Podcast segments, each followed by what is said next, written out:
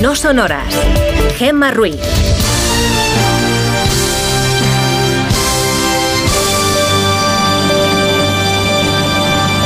Son las 5 y 6 de la mañana, las 4 y 6 en Canarias. Buenos días.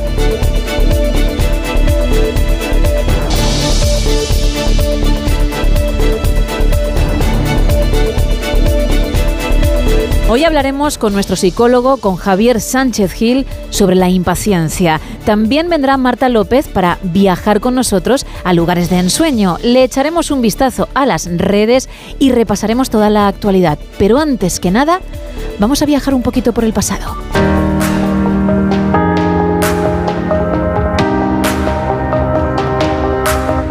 Tal día como hoy, en 2004, venía al mundo la actriz Millie Bobby Brown, protagonista de la serie de Stranger Things, que ya cuenta con cuatro temporadas a punto de estrenar una quinta.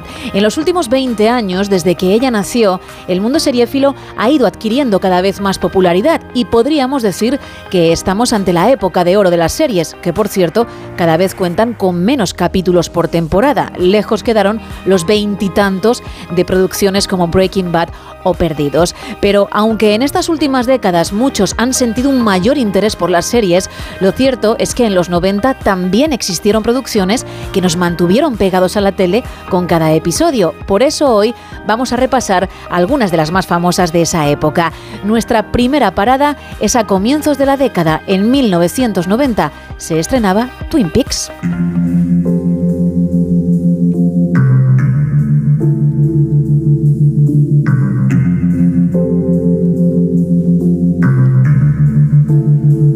El 8 de abril de ese año se emitió el primer capítulo en la cadena estadounidense ABC y después lo haría en el resto del mundo. David Lynch y Mark Frost idearon este drama que comienza con el asesinato de una chica llamada Laura Palmer, un crimen que la policía local no es capaz de resolver y para el que llega al pueblo el agente Dale Cooper.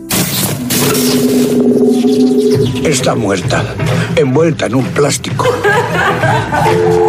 ¿Quién mató a Laura Palmer? Primero debo contarles mi sueño de anoche.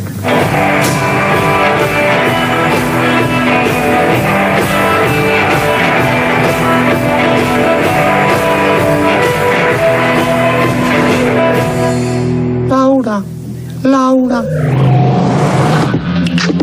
El 10 de septiembre de ese mismo año, 1990, la cadena estadounidense NBC estrenó una serie que se convertiría en una de las más famosas de la década. Contó con seis temporadas y en su mítica intro ya te contaban de qué iba.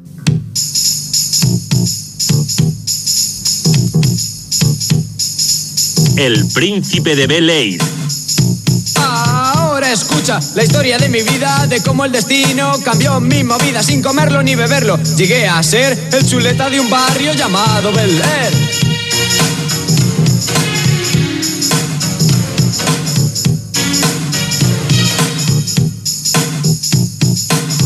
Al oeste en Filadelfia crecía y vivía sin hacer mucho caso a la policía. Jugaba al básquet sin casarme demasiado porque por las noches me sacaba el graduado. Cierto día, jugando al básquet con amigos, unos tipos del barrio me metieron en un lío y mi madre me decía una y otra vez. Con tu tío y tu tía irás a Belén. Un jovencísimo Will Smith se dio a conocer a nivel mundial con su papel de chico rebelde al que, como hemos escuchado, su madre manda a Bel Air con sus tíos Vivian y Philip Banks y sus primos Ashley, Carlton y Hillary. Lo, sentimos, lo sentimos, tío. lo sentimos, lo sentimos, lo sentimos, tío. Lo sentimos de verdad. Vale, ahora tú. Está. Philip. Estáis perdonados. Bien. Ahora abrazad. Ah. Vamos.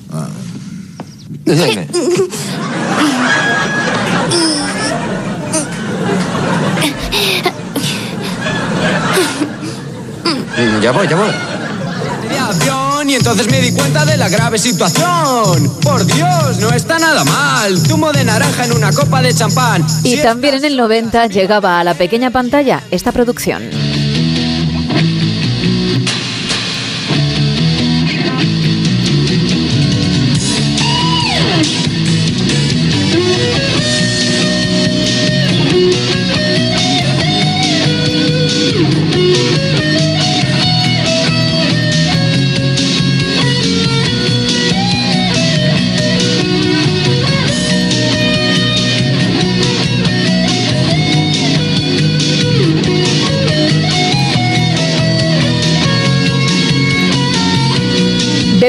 Beverly Hills 90-210 o Sensación de Vivir, como se conoció aquí en España. La familia Walsh se muda de Minnesota a ese barrio de ricos, a Beverly Hills, y los hijos, los mellizos Brandon y Brenda, comienzan en un nuevo instituto con nuevos amigos, claro, entre los que se encontraban Kelly, Dylan, David, Donna o Steve.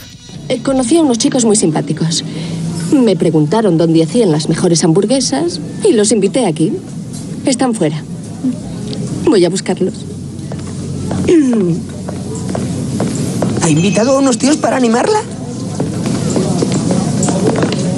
¡Ay, Dios mío! Estos son mis amigos. Kevin, Mark, Brian y Sam. Hola. ¿Cómo estás? Hola, ¿qué? Hola. Hola. Estos son Brenda, Donna y Brandon. ¿Qué tal? Hola, Hola, Brandon. Ese es David Silver. Gracias. ¿Qué tal? ¿Cómo estás? ¿Estudiáis todos en Beverly? Oeste. ¿Dónde están esas hamburguesas? Me muero de hambre. Sí, yo también. No puedo creer que estén aquí y que quieran unas hamburguesas. Voy a pedirles que canten para que se paguen la cena. Es el procedimiento habitual en esta casa. ¿Ah? Las reglas son las reglas. Mm, Vamos, empecemos. Adelante.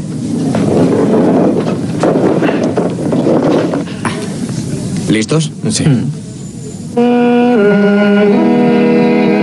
Ocho temporadas estuvo en emisión la serie del productor Aaron Spelling que enchufó a su hija Tori en ella. Era Donna, ¿eh? Hace poco se hizo un reboot que quisieron retomar sin mucho éxito. Una especie de vuelta, de comeback.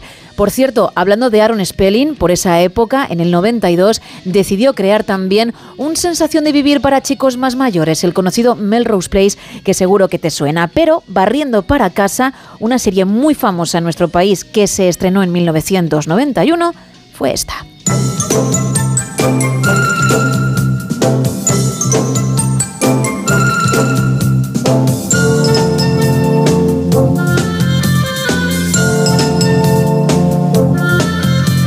Farmacia de Guardia estuvo en antena cinco temporadas y contaba la vida de una familia española cuya madre, Lourdes Conchacuetos, regentaba una farmacia con la ayuda de sus dos hijos, Quique, interpretado por Miguel Ángel Garzón, y Guille, Julián González. Y también le echaba un cable su exmarido, Carlos Larrañaga, que iba de galán y rompe corazones. Famosos eran los personajes que pasaban por el establecimiento cada día, como los policías María de la Encarnación, interpretada por María Garralón, o el sargento Romerales, Cesario Estebanez. Menuda leche. ¿Y eso? Un accidente. ¿Qué clase de accidente? ¿Y a ti qué coño te importa? Hombre, Romerales, ahí fuera está tu colega. ¿Qué colega? Leocadio, el de los cupones, le podías preguntar cómo funciona lo de la once. Para adentro, Romerales. Y volvemos a Estados Unidos. En septiembre de 1993 se estrenaba esta producción.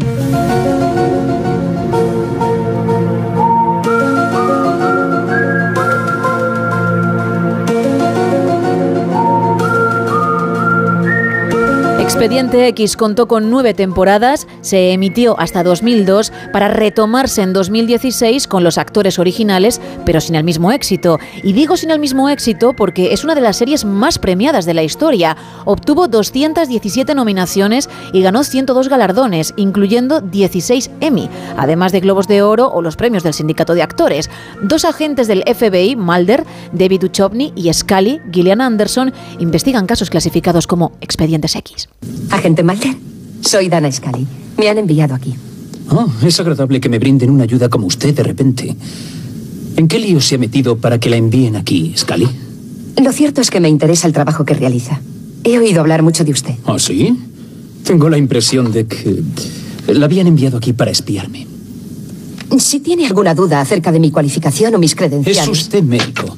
Ha dado clases en la academia y también tiene conocimientos de física. La paradoja de Einstein, una nueva interpretación. Dan Scully, tesis doctoral. Es una buena credencial reescribir a Einstein. ¿Se ha molestado en leerla? Oh, sí, y me gustó. Lo que pasa es que en mi trabajo rara vez se aplican las leyes de la física. Pero quizá pueda ofrecerme su opinión médica sobre esto. Mujer de Oregón, edad 21 años, fallecimiento sin causa aparente. La autopsia no muestra nada, cero. Sin embargo, tiene estas dos marcas en la parte inferior de la espalda. Doctora Scully, ¿podría identificarlas? Seguimos en 1993 porque aunque Doctor en Alaska se estrenó en Estados Unidos en 1990, no llegó a España hasta tres años después.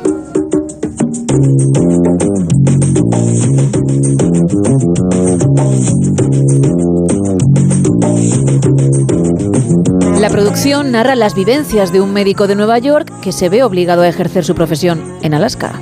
Mari, he estado pensando tanto en este asunto de los rayos que me ha entrado dolor de cabeza. Quizá no deberías pensar tanto en ello. También lo he intentado. Cuando intento no pensar en ello, lo único que pasa por mi mente sigue siendo eso. ¿Quién crees que tiene razón? ¿Se trata de un universo nihilista sin otro significado que la supervivencia? ¿O permanece la visión de la ilustración? ¿Tiene el creador un plan maestro? Y si es así, ¿de qué se trata? En principio solo iban a ser ocho capítulos de una serie veraniega, pero tras el éxito, sus creadores siguieron con ella y hubo un total de 110 episodios en seis temporadas. Se llevó siete premios Emmy y dos Globos de Oro. Y viajamos ahora hasta 1994, año en el que se estrenaría Urgencias en Estados Unidos, que a España llegaría tres años después.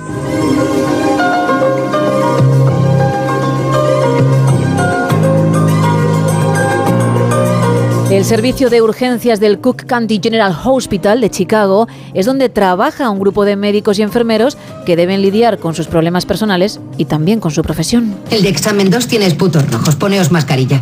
¿Cuál es el motivo? Adivina. ¿Tuberculosis? Sí. En mi primera semana aquí olvidé el nombre de Halej y la llamé enfermera. Le dije, enfermera, ¿puede traer más gasas? Uh, mala idea. Odian que les digas enfermera. ¿Por qué? Quizá porque tenemos nombre. O porque sabemos más que los estudiantes. Y que los internos. Y que muchos médicos. Así que al final, Halej me castigó haciéndome firmar recetas de paracetamol cada 20 minutos. Anthony Edwards, Juliana Margulis, Noah Weil o George Clooney eran algunos de los actores. Y a la vez que se estrenaba este drama en España, llegaba también a nuestras pantallas una de las mejores sitcoms de la historia.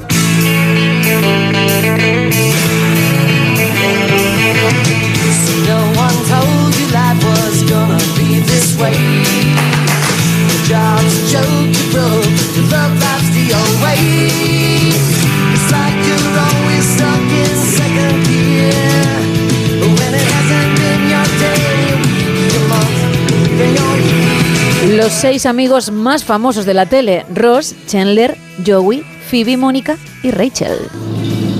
No hay nada que contar, solo es un compañero más. Confiésalo. Vas a salir con ese tío. Algo raro tiene que tener. ¿Qué pasa? ¿Tiene joroba? ¿Joroba y bisoñé? Espera, ¿suele mascar tiza? No me gustaría que pasase por lo que pasé yo con Carl. Tranquilizaos todos. Ni siquiera es una cita, solo somos dos personas que van a cenar y que no harán el amor. A mí me suena cita. Anoche soñé que estaba de pie en medio de la cafetería cuando me di cuenta de que estaba completamente desnudo. Es muy común. Entonces miré hacia abajo y vi que tenía un teléfono entre las piernas. En vez de... Exacto. Eso no lo he soñado nunca. En aquel momento empezó a sonar el teléfono. Y resultó que era mi madre. Lo cual es muy, muy extraño porque ella no me llama nunca. Una serie que tuvo que finalizar por la cantidad desorbitada que querían cobrar los actores. Ya sabes que entre ellos se encontraban Jennifer Aniston, Courtney Cox o Matthew Perry. Un millón de dólares por episodio es lo que se llevaban en las dos últimas temporadas.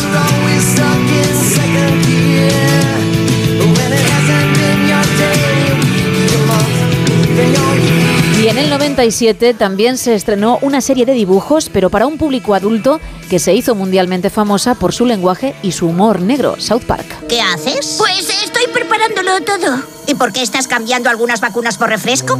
A ver, Stan, mira, es que me estoy agobiando mucho, ¿vale? Me ha llamado mi padre. No quiero que mi madre se muera. Yo tampoco quiero que mi madre se muera. No me puedo creer que me hayas mentido, que me hayas ocultado movidas. ¿Qué pasa? Mm, Nada, Kenny, todo va bien. Sí, ya nos vamos al cole, colega. Vale. Haré como si esto no hubiera pasado, pero solo porque es lo mejor para Kenny. Y casi casi se estrenó en otra década. Bueno, en nuestro país llegó en el año 2000, pero en Estados Unidos en 1999, Los Soprano.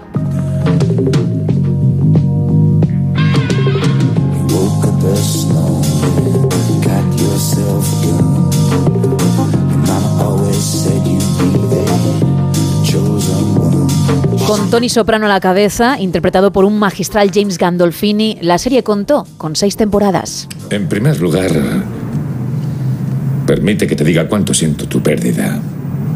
Yo y todos. Puedes meterte tus jodidos pésames por el culo. Podría no decir nada. Ser un cabrón sin corazón. Ni siquiera pudo pronunciar sus últimas palabras. ¿Se te ha muerto alguien en los brazos, mamonazo? ¿Un miembro de tu familia? ¿Alguien a quien quieras? Pues dame tiempo.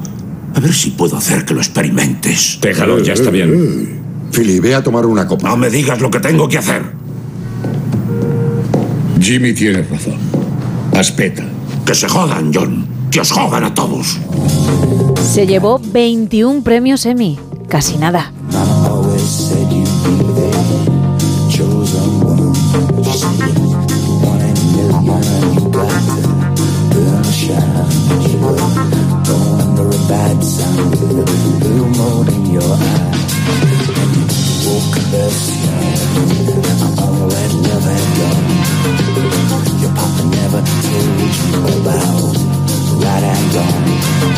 5 y 23, 4 y 23 en Canarias y volvemos al presente.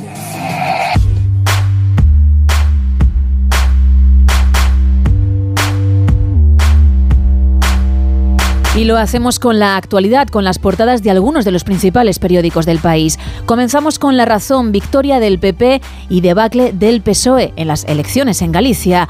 Rueda consigue la quinta mayoría absoluta consecutiva para los populares. En el país podemos leer el Partido Popular conserva la mayoría absoluta, un mundo inseguro se lanza al rearme, el gasto militar sube un 9% y muere Fernando Delgado, periodista todoterreno, poeta y novelista. En el mundo leemos el PP arrolla en Galicia y Sánchez conduce al PSOE al descalabro. Puigdemont no cede y obliga al PSOE a pedir más tiempo con la amnistía y los soldados ucranianos, los tanques están parados sin proyectiles. En la portada de ABC, el Partido Popular revalida Galicia. Rueda conserva la mayoría absoluta con el 47% de los votos y confirma la tendencia a la baja de los socialistas en las autonomías. También podemos leer en la portada de este periódico, el PSOE paga los pactos de Sánchez. Los independentistas del BNG se benefician del descalabro del PSD Galicia, que pierde cinco diputados. Feijó conserva Galicia y el PSOE se hunde en favor del BNG, es lo que titula La Vanguardia. El PP salva la Junta, Rueda obtiene la mayoría absoluta con 40 escaños, dos menos que en el 2020. Y el efecto Pontón, la candidata del BNG, será la jefa de la oposición con sus 25 parlamentarios. Y en la portada del periódico también podemos leer sobre el tema de las elecciones en Galicia. Feijó gana la partida a Sánchez en Galicia, el efecto de las elecciones del 18F en el tablero político español. El Partido Popular revalida la mayoría absoluta mientras el BNG crece y el PSOE se hunde. También en este periódico la diagonal de glorias a paseo a San de San Joan, perdón, recobra el pulso comercial. Eso en cuanto a las portadas, pero ahora tenemos que conocer la meteorología. ¿Qué previsión del tiempo me traes? ¿Qué día va a hacer hoy, Isa? Pues mira, empezamos la semana con nubes en el tercio norte peninsular y alguna lluvia débil y dispersa en Santander y también en Vitoria. Pero los cielos se van a ir despejando en el norte a partir del mediodía y tendremos un lunes soleado en todo el país, porque en el archipiélago canario también van a disfrutar del sol desde primera hora de la jornada. A esta hora, en la web de la EMET, vemos que hay varios avisos activados, además avisos amarillos en el norte de Galicia por la presencia de bancos de niebla y también hay avisos en la costa del Ampurdán por vientos de fuerza 7 y olas de 3 metros de altura. Unos avisos, los de la costa del Ampurdán, que llegarán por la tarde incluso a ser aviso naranja, así que mucha precaución en la zona. Un viento que también Gema va a ser protagonista a esta hora en las Islas Canarias, que ha provocado que se activen avisos naranjas en la isla del Hierro, con rachas que alcanzarán los 90 kilómetros hora. En Tenerife, el viento soplará también fuerte a 80 kilómetros hora. En cuanto a las temperaturas, a pesar del sol, descienden las máximas en el área del Cantábrico y suben en Andalucía. Se esperan valores de 23 grados en Córdoba, de 22 en Girona y Badajoz, de 19 en Toledo, de 16 en Zamora, 14 en Vitoria y también 14 en Burgos. Menos frío hará por las mañanas porque las mínimas suben, aunque cuidado con los 3 grados en Burgos o los 2 en Soria. Nada que ver con las mínimas de Ceuta, 15 grados o los 12 en Barcelona y Cádiz. De cara a lo que queda de semana, la previsión es que tanto hoy como mañana disfrutemos del sol y de temperaturas primaverales. El miércoles los cielos de gran parte del país se van a cubrir de nubes y el jueves y el viernes muy atentos, un frente atlántico dejará precipitaciones en gran parte de la península, unas precipitaciones que además el viernes vendrán acompañadas de tormenta, con lo cual empezamos con sol, pasamos a las nubes y acabamos con lluvia. Gracias.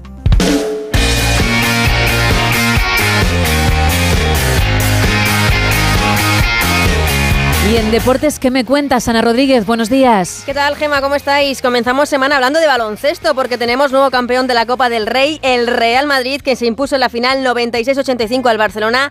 Campacho, MVP del partido de esta final, pasó por el Radio Estadio Noche de Onda Cero. Si bien ganás el último partido y sos campeón, creo que salís campeón durante los meses que te estás preparando para eso. Eh, y nosotros nos preparamos muy bien. Eh, nos preparamos para estos partidos. Eh, venimos de jugar una fase regular muy buena eh, en las dos competiciones, de un altísimo nivel. Y, y quieras o no, esa es una construcción que te hace llegar al, partido más importante de la mejor manera. Después puede entrar, no puede entrar, pero, pero bueno, creo que cuando construís cosas positivas, cosas buenas pasan a largo plazo, así esta no es la excepción. Por cierto, y hablando de baloncesto, que hoy se concentra la selección de Sergio Escariolo de cara a los primeros partidos de clasificación para el próximo Eurobasket. En Liga, en Primera División de Fútbol, tropiezo del Real Madrid que no pudo pasar del empate en Vallecas ante el Rayo, a pesar de adelantarse a los cinco minutos en el marcador con un gol de José. Lo empató el Rayo con tanto de penalti de Raúl de Tomás en el debut de Íñigo Pérez como entrenador del conjunto vallecano. Ancelotti hablando sobre el encuentro en rueda de prensa. Sí, como te he dicho, después del empate ha sido un partido distinto, un, un partido que a nosotros nos- no nos gusta jugar, con muchos duelos, muchas peleas, eh, muchas interrupciones, entonces ha sido un partido distinto del, del principio, esto tenemos que obviamente aceptarlo porque a veces lo- los partidos son así. Lo importante, yo creo que hemos luchado, competido hasta el final, también si no hemos encontrado buenas soluciones en la segunda parte.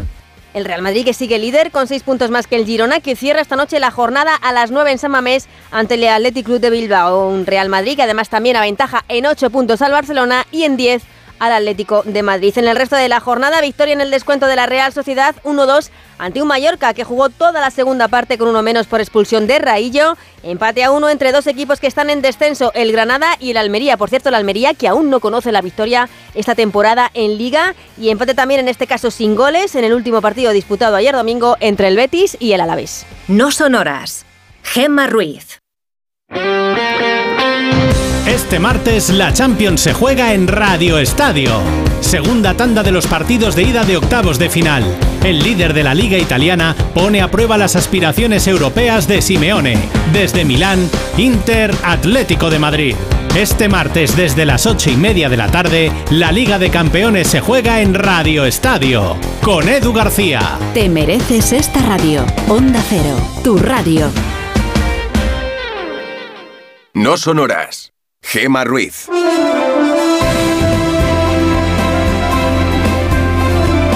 Cinco y media de la mañana, cuatro y media en Canarias y ya tengo a mi lado a Miguel Ondarreta. Muy buenos días. ¿Qué tal, Gema? Buenos días. Mucho que contar, Miguel, muchísimo. Sí, día de, de resaca, de análisis. Bueno, hemos vivido una noche electoral que no ha sido tan trepidante como se pensaba porque... Bueno, eh, los sondeos que conocíamos eh, a las 8 de la tarde vinieron a confirmar el resultado final, ¿no? Había dudas en los últimos días de la campaña electoral.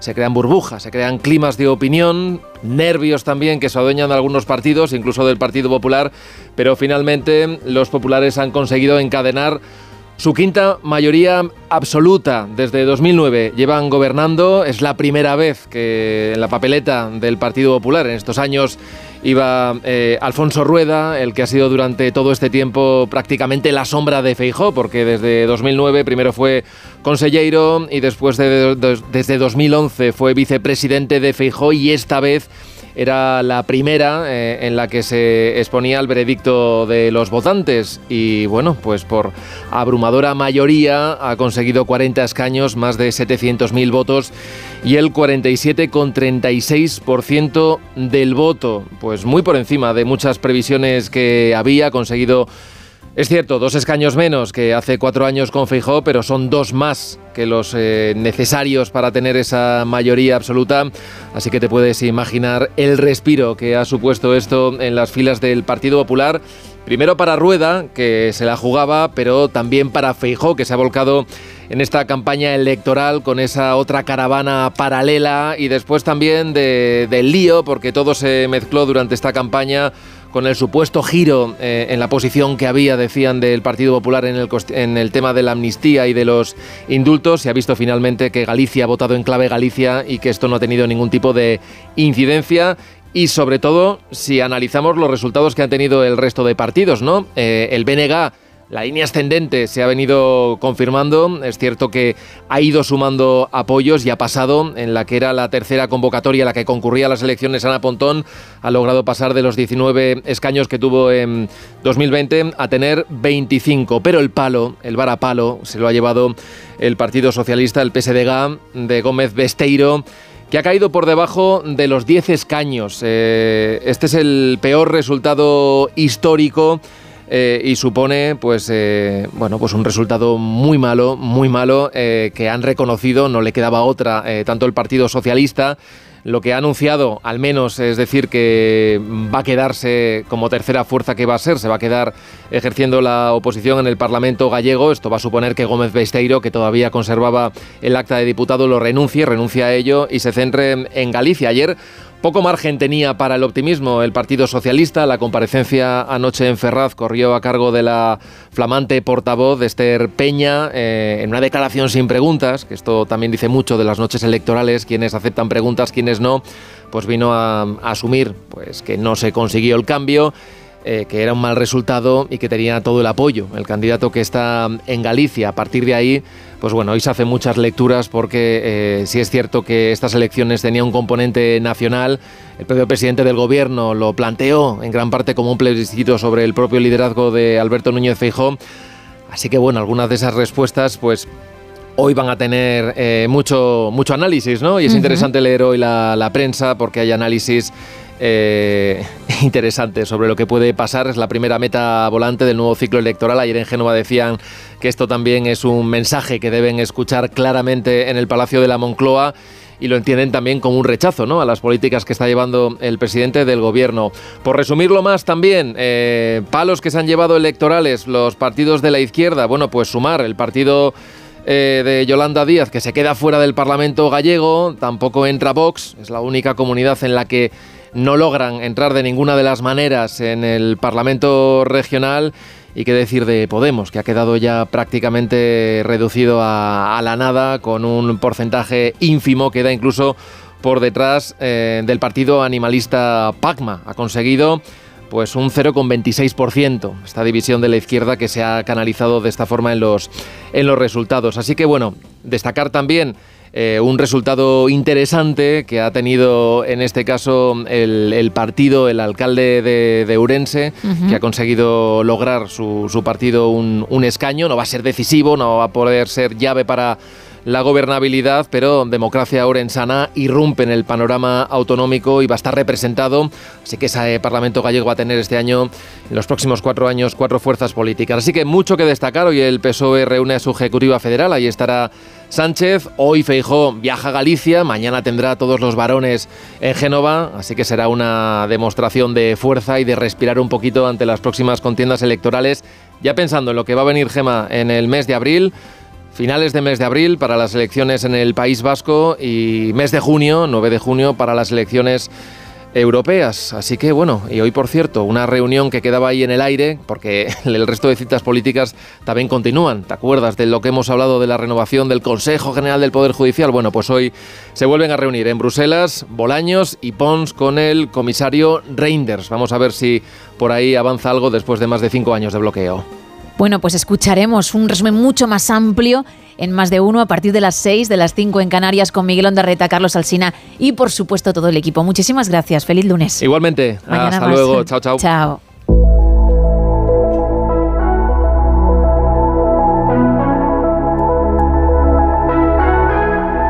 Y Después de este repaso a la actualidad, hacemos las maletas y nos vamos a viajar con Marta López. Muy buenos días, Marta. Buenos días, Gema. Hoy os traigo tres lugares que no podemos dejar de visitar bajo ningún concepto. Seguro que en algún momento de tu vida has soñado con visitar alguno de esos lugares a los que cada día acuden cientos de turistas para disfrutar de este increíble mundo tan impresionante, diverso y magnífico que tenemos a nuestro alrededor. Pues no lo pienses más, coge las maletas y acompáñame.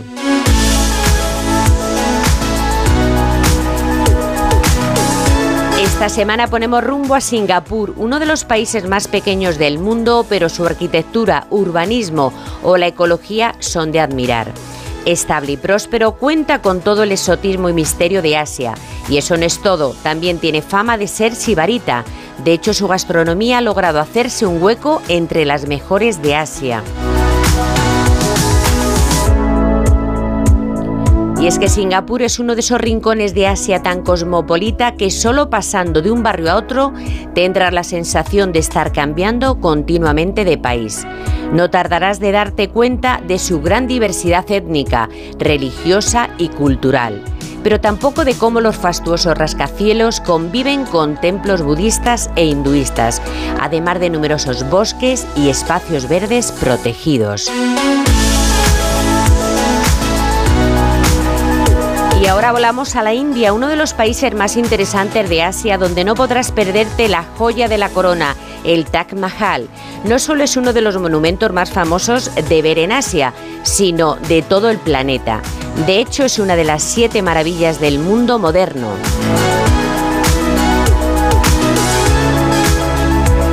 Para los amantes de la naturaleza extrema, la India es perfecta. Puedes subir a la cordillera del Himalaya y presenciar con tus propios ojos el que dicen que es el atardecer más bonito del mundo. Sol, nubes y montañas bajo tus pies en un paisaje que no podrás olvidar.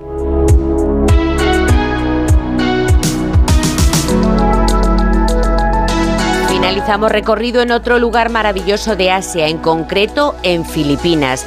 Sus playas de arena dorada, preciosos paisajes que te cortarán la respiración. Se trata de uno de los archipiélagos más bellos del planeta. Su cultura, gastronomía, montañas, turismo activo y una naturaleza tan exuberante y virgen que hará único tu viaje.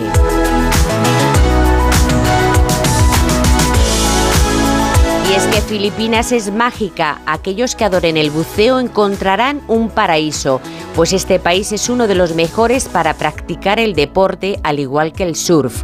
¿A qué esperas para descubrir este apasionante país? Se trata de otro imprescindible en tu próximo viaje. Muchas gracias, Marta. Hasta la semana que viene. Son las 5 y 39, 4 y 39 en Canarias.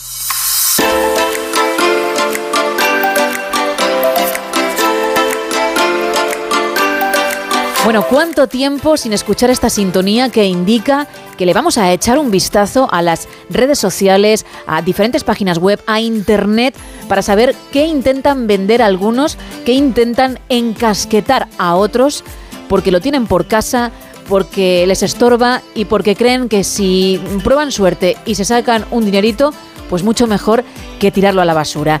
Y hemos tardado unos días en volver con esto porque, claro, había que recopilar cosas interesantes, Isa, así que tú dirás. Pues mira, vamos a empezar con algo que yo creo que es una ganga. Sí. Creo que todo el mundo lo va a querer, así que hay que darse prisa porque no hay muchas opciones.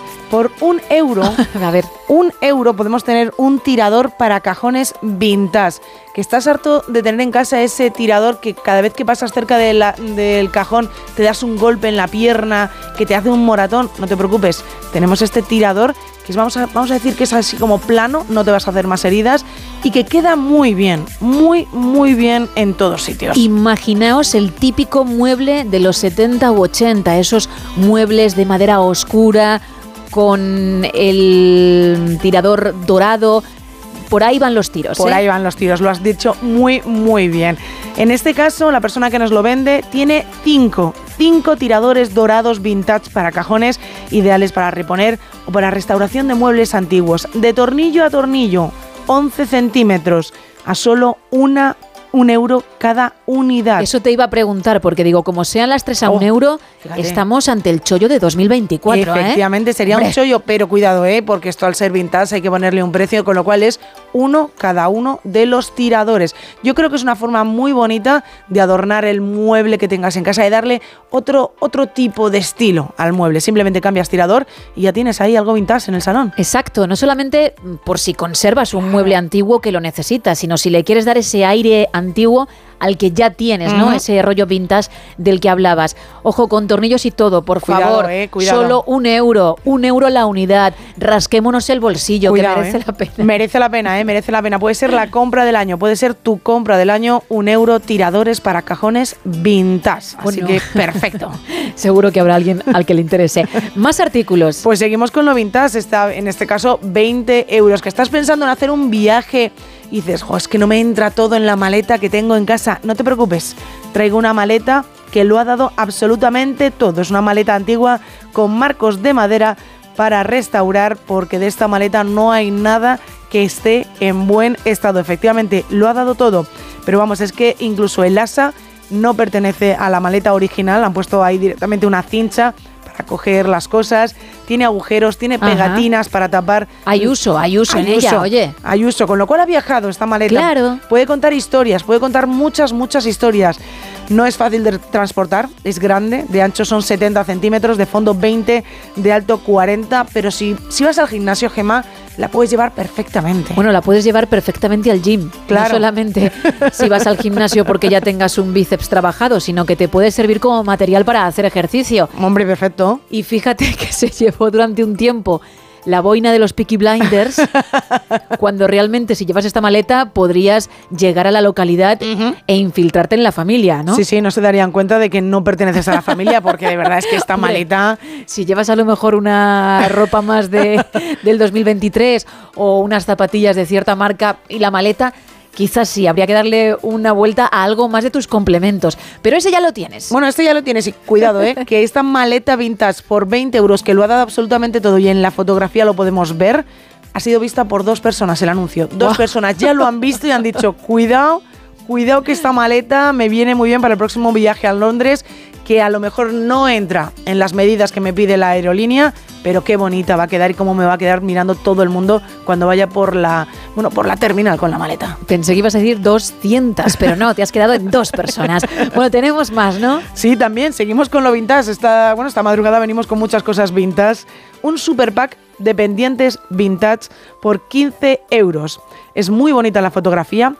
Porque nos pone en buen estado todos. Bueno, lo de en buen estado todos, tienes que empezar ya a ampliar la fotografía porque es un batuiburrillo de pendientes que han puesto ahí en medio que no sabes si cada uno tiene su pareja o si simplemente es un pendiente de cada estilo. Oye, se lleva ahora así también, ¿eh? Ah, sí. Hombre, tú te puedes poner uno diferente en cada oreja y la mar de trendy. ¡Olines! A ver si estás un poquito más a la moda. Ya. Que lo llevan las Kardashian y ya sabes que, que bueno. Que si lo llevan ellas ya lo tenemos que llevar Por todos, ¿no? desgracia, muchos dicen eso es moda. Bueno, pues aquí tenemos este pack de pendientes vintage que, bueno, eh, lo ha visto solo una persona, ¿vale? El Ah. anuncio lo ha visto solo una persona. No me explico el por qué. Yo tampoco me explico el por qué. A lo mejor deberíamos mejorar un poco el marketing de la fotografía, en a lo mejor ponerlos de forma más ordenada a los pendientes y que viésemos, bueno, pues hay tres de perlas grandes, cuatro de perlas pequeños, hay uno que cuelga que tiene unas cositas así monas, pero así es imposible en esta fotografía que nos eh, adjunta. Te lleves o no los pendientes, el anuncio te puede servir para jugar, incluso para desestresarte. Anda. Porque mm, puedes llevar a cabo el juego de parejas al que todos hemos jugado alguna vez. Sí. El de mm, buscar, pues eso, la pareja de- del otro artículo. Pues así, oye, hay un pendiente que veo con esta forma. Hay que buscar el otro. Existirá el otro, exacto. Y ahí, bueno, pues tienes unos minutos, echas un ratito. Sí, porque a lo mejor en este super pack de pendientes habrá como 30, 35 pendientes diferentes. O sea que por 15 euros yo creo que es una muy buena oferta. Que si estás buscando algo vintage y quieres parecerte a las Kardashian, como nos ha dicho Gemma, que de verdad parece ser que es la última moda en cuanto a pendientes, pues aquí tienes tu opción. En buen estado todos. Eso nos lo recalcan muy mucho. Y oye, hay una persona que ha visto el anuncio. Vamos a ver si conseguimos que lleguemos a los tres o a las cuatro personas. Y nos vamos a quedar con uno más, ¿no? Venga, nos vamos a quedar con uno más que a lo mejor le gustaría tener a alguien de este equipo. Sí, sí, sí, yo A creo que también. A lo mejor le gustaría tener 40 euros, 40 euros, pero oye, puedes luego alardear y decir a tus colegas, eh, que yo he ganado un campeonato de fútbol. ¿El miembro del equipo habrá hecho esto que vas a contar a continuación? Pues es no decir, sé. buscar algo en, en internet y, y convencernos a todos de que ganó cierto campeonato. Claro, no lo sé, no lo sé, habría que investigar, habría que pedir el trofeo de fútbol, en su caso de tenis. Pero bueno, hoy tenemos un trofeo de fútbol de bronce vintage también, está como nuevo. Simplemente, pues es un trofeo en el que podemos ver dos figuras de fútbol muy... Este yo, trofeo, yo diría que es de los años 70, de los años 80. Es que parece que las dos figuras están dentro de, de una rueda de un carro de Sí, madera. Efectivamente, sí, sí, sí. Están luego sobre un soporte que he podido Uf. ver yo otra fotografía sobre otro soporte en el que te pone premio al mejor equipo de Por fútbol. supuesto. Evidentemente habría que quitar la plaquita porque no pertenecemos a ese equipo de fútbol nosotros Bueno, en cuestión. O sí. O venderlo como tal. O claro, ya que te lo Ah. compras, el que venga a casa y pregunte por eso tendrá que escuchar esa historia, vamos, digo yo. Bueno, pues te puedes inventar la historia perfectamente y tener en casa este trofeo de fútbol de bronce vintage que está como nuevo y como dice Gemma, te puedes inventar una historia, quedarte con toda la gente y decir, yo gané este trofeo, yo gané a mi vecino del segundo A. Si eres fiel oyente del show, del No Sonoras, desde la una y media, las doce y media en Canarias, que es cuando mm, comenzamos prácticamente todos los días, menos hoy que tenemos esta versión express, sabrás por qué decimos esto. Hay alguien en nuestro equipo, te invito a escuchar el podcast que dice eso, que ganó un super torneo de tenis cuando solo fue contra un vecino y que asegura tener trofeos, que vale, que los tendrá. Pero ¿y si los compró porque ahora todo se puede adquirir en Internet? Cuidado, ¿eh? Nos quedará la duda, pero por poco tiempo, porque lo trataremos. Gracias, Isa. Un placer. 5 y 48 de la mañana, 4 y 48 en Canarias. Seguimos.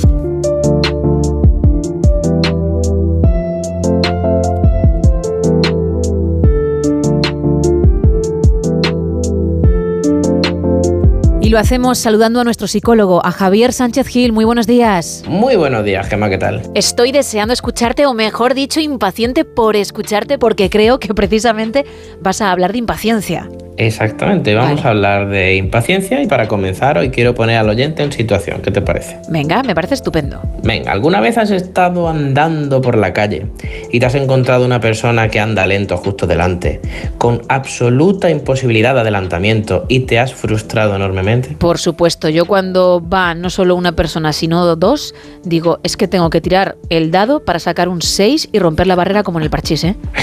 Qué buena esa. No, es que, es que digo, madre mía, que se quite la barrera, que tengo que seguir con mi vida. Y es que encima seguro que te sale el "Se- señora o disculpa señora, por sí, favor, pe- perdón, señor". perdón, sí, sí, me permite. Y te Vale, miran pues como, vamos ¿qué a te voy a permitir? Bueno, pasar, si puede ser, ¿no?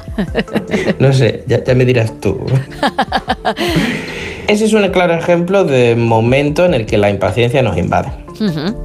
Un dato curioso es que un psicólogo de la Universidad de Hawái ha investigado un, bueno, investigado no, ha inventado una escala para medir la impaciencia llamada escala del síndrome del peatón agresivo, Ah, vale. que sirve para evaluar el nivel de enfado y agresividad cuando nos encontramos a alguien por la calle que nos entorpece el paso. Vale. Increíble, sí. Muchos me parece que vamos a estar en un nivel bastante alto, ¿eh? Totalmente. Aún así, la impaciencia no se reduce exclusivamente a este ámbito, sino que nos damos de bruces con ella en diferentes contextos. Por ejemplo, cuando el internet no carga Oh. y pensamos justo hoy que necesitaba entrar en tal aplicación y no va a internet, me Claro. cago en. O cuando estamos esperando una cola, como por ejemplo en el supermercado, y ves que no avanza, porque hay una viejecita desvalida pagando céntimo a céntimo la compra. Y o el que se olvida dice- o el que se olvida el pin de la tarjeta Bueno, bancaria con muchos menos años y, y te tiene ahí esperando que también se han dado casos eh Y cuando estás en esa situación decides cambiarte de cola el señor se acuerda del pin o la viejecita termina Sí. y empieza a ir más rápido esa cola. Exacto. Desesperación total. Para que se vea que de la impaciencia no nos libramos ni los psicólogos, tengo, bueno, tengo que confesar que el otro día me encontré desesperado diciéndole cuatro cosas al ordenador porque intentaba firmar una factura con la firma electrónica y se quedaba pillado la aplicación una y otra vez. En fin. A lo mejor tú a la quinta ya te pones un poquito nervioso, ¿no? Y existen otras personas que a la primera ya están acordándose de alguien. No, no, que yo a la primera ya me estoy acordando Ah, de alguien. ¿sí? Que de esto no nos libramos nadie. Ah, Vale, vale, vale. No, no, yo decía, impaciencia tendrá, pero a lo mejor un poco más light, pero no, tú igual. Total, Vale. de esto no me libro ni yo. Vale. ¿Por qué ocurre esto? Pues bien, parece que dentro de nosotros tenemos una especie de reloj interno, pero no de reloj biológico y relacionado con los biorritmos del que ya hablamos una vez, sino un reloj que nos indica cuando nos hemos quedado demasiado tiempo esperando algo. Si atendemos explicaciones como evolucionistas, este reloj indicaba a nuestros antepasados cuando era el momento de dejar de dar caza porque la presa era demasiado complicada o dejar de pescar porque parecía que ese día pues no estaba para ello. Básicamente ese reloj nos avisa de la improductividad. Nos evita que malgastemos el tiempo en algo que no merece la pena, lo cual por otro lado también garantizaba la supervivencia. Pero claro, la pregunta es, ¿por qué ese reloj no lo podemos controlar de alguna forma y somos cada vez más impacientes? Porque es que es así, a medida que pasan los años vamos a peor en esto. Totalmente, y es que la respuesta es tan fácil como que nos hemos acostumbrado a la inmediatez. Hoy en día todo es ya y todo llega tarde. Todo está a un solo clic. Eh, los vídeos duran 30 segundos y si duran 45 lo pasamos y vemos el siguiente. Sí. En la música, por ejemplo, si el estribillo no empieza a los 30 segundos de canción, pues nos deja de interesar. Y si la serie que vamos a empezar tiene una duración de 50 minutos por capítulo, nos lo pensamos dos veces. Ojo, porque esto es muy triste. El fast food de, de los contenidos, en este caso digitales, ¿eh? por poner este ejemplo que estamos poniendo. A mí me, me parece terrible. Si lo analizamos bien, ojo. Es que si, si, si paramos a pensarlo, es muy triste, como tú dices. Y es que en lugar de frustración, enfado, estas situaciones aparecen otro tipo de emociones, como el aburrimiento, lo cual conlleva a que yo abandone dichas actividades. Claro, es que ya no queremos calidad, queremos cantidad. Y si no nos la dan, pues hasta aquí hemos llegado. Claro, porque podemos ir a lo siguiente, a lo siguiente o a lo más siguiente. Sí, sí. Entonces, ¿cuándo aparecen emociones como la rabia o la frustración? Pues cuando no podemos escapar de la situación y tenemos que esperar a que ocurra algo que necesitamos que ocurra. Y nuestro reloj biológico de la impaciencia nos avisa de que ya estamos perdiendo el tiempo. Aún así, es imposible escapar del atasco, saltarte una cola o que cargue más rápido la película porque el internet no va. Exacto. En referencia a esto último, yo hace dos noches pues también me encontré en el salón de mi casa gritándole a la tele porque la película se había parado tres veces. De hecho, si sumamos el tiempo que estuve esperando a que internet cargara, no debieron ser más de 30 segundos, o sea, o 20 segundos entre los tres parones. Pero bueno, ¿qué quieres que te diga, Gema? Da coraje. A ver, que son tus segunditos, que eso te los están robando, hombre. Totalmente, además estás metido en la película y dices, ¿por qué? ¿Por, qué ahora? sí. Ahora bien, por ir terminando, ¿no sería interesante saber alguna forma de resetear o por lo menos en parte nuestro reloj impaciente? Estaría bien. Bueno, pues cosas de las que ya hemos hablado No Sonora Buenos Días, como la meditación o el mindfulness, pueden ser en realidad un gran aliado. Y por ello, para finalizar, me gustaría recomendar un libro que merece la pena leer, que se llama El valor de la atención de Johan Hari. Seguro que sorprenda más de uno. Perfecto, pues tomamos buena nota de la recomendación, claro que sí. Y antes de que te marches, como es habitual cada semana, vamos a hablar de una de las consultas que nuestros oyentes te hacen a través de un teléfono móvil que también vamos a recordar. ¿eh? Todos aquellos que tengan alguna duda que tú puedes disipar, que se pongan en contacto, que responderás de forma privada, aunque elijamos una de ellas, insisto, para tratar de forma anónima en antena. Luego recordaremos también tus canales por si se necesita ir a terapia y hay alguien que, que quiere ponerse en contacto contigo para algo más serio, pero empezamos por ese teléfono móvil. Venga, el teléfono móvil es el siguiente, el 656 55 0484. Pues ¿con qué consulta nos quedamos esta semana? Venga, vamos con ella. Hola Javi, tengo una pregunta. ¿Crees que la psicología puede ayudar durante una enfermedad? Por ejemplo, un diagnóstico de cáncer, la fibromialgia o algún tipo de enfermedad crónica. En caso de que sí, ¿cómo? Ujú. Por supuesto que la psicología tiene mucho que decir en estos temas. Por ejemplo, la fibromialgia está altamente relacionada con la ansiedad, por lo que si logramos reducir los niveles de ansiedad, también lograremos que se reduzca el dolor. Por otro lado, en cuanto al cáncer, esta enfermedad lleva problemas asociados también como ansiedad o tristeza, a los que hay que añadir que el psicólogo podría ayudar a la aceptación de la enfermedad, a atender a las necesidades de los familiares o ayudar a desarrollar ideas relacionadas con la espiritualidad. En definitiva, la psicoterapia siempre es útil. Así que si lo necesitas, no lo dudes. Y por ello, como comentaba, vamos a recordar esos canales por si se necesita ese empujón. ¿Dónde te pueden encontrar, Javier? Pues me pueden encontrar en el Centro Elemental de Málaga o por consulta online a través de internet por todo el mundo. ¿Cómo se puede contactar conmigo? A través del Instagram, arroba no te sientes en el diván, en la web www.javiersanchezgid.com, en el apartado pide cita o en el mismo número de teléfono que ya hemos dicho antes, el 656 550484. Perfecto, pues muchísimas gracias, que usted tenga una excelente semana y nos escuchamos en unos días, ¿vale? A ti como siempre y hasta la semana que viene. Chao. Adiós, chao.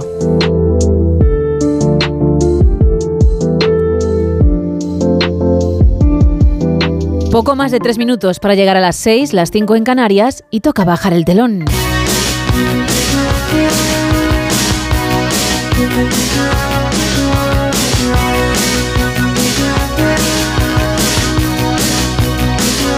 Mañana más, a partir de la una y media, de las doce y media en Canarias. Que tengas un feliz lunes. Te quedas con más de uno. Adiós.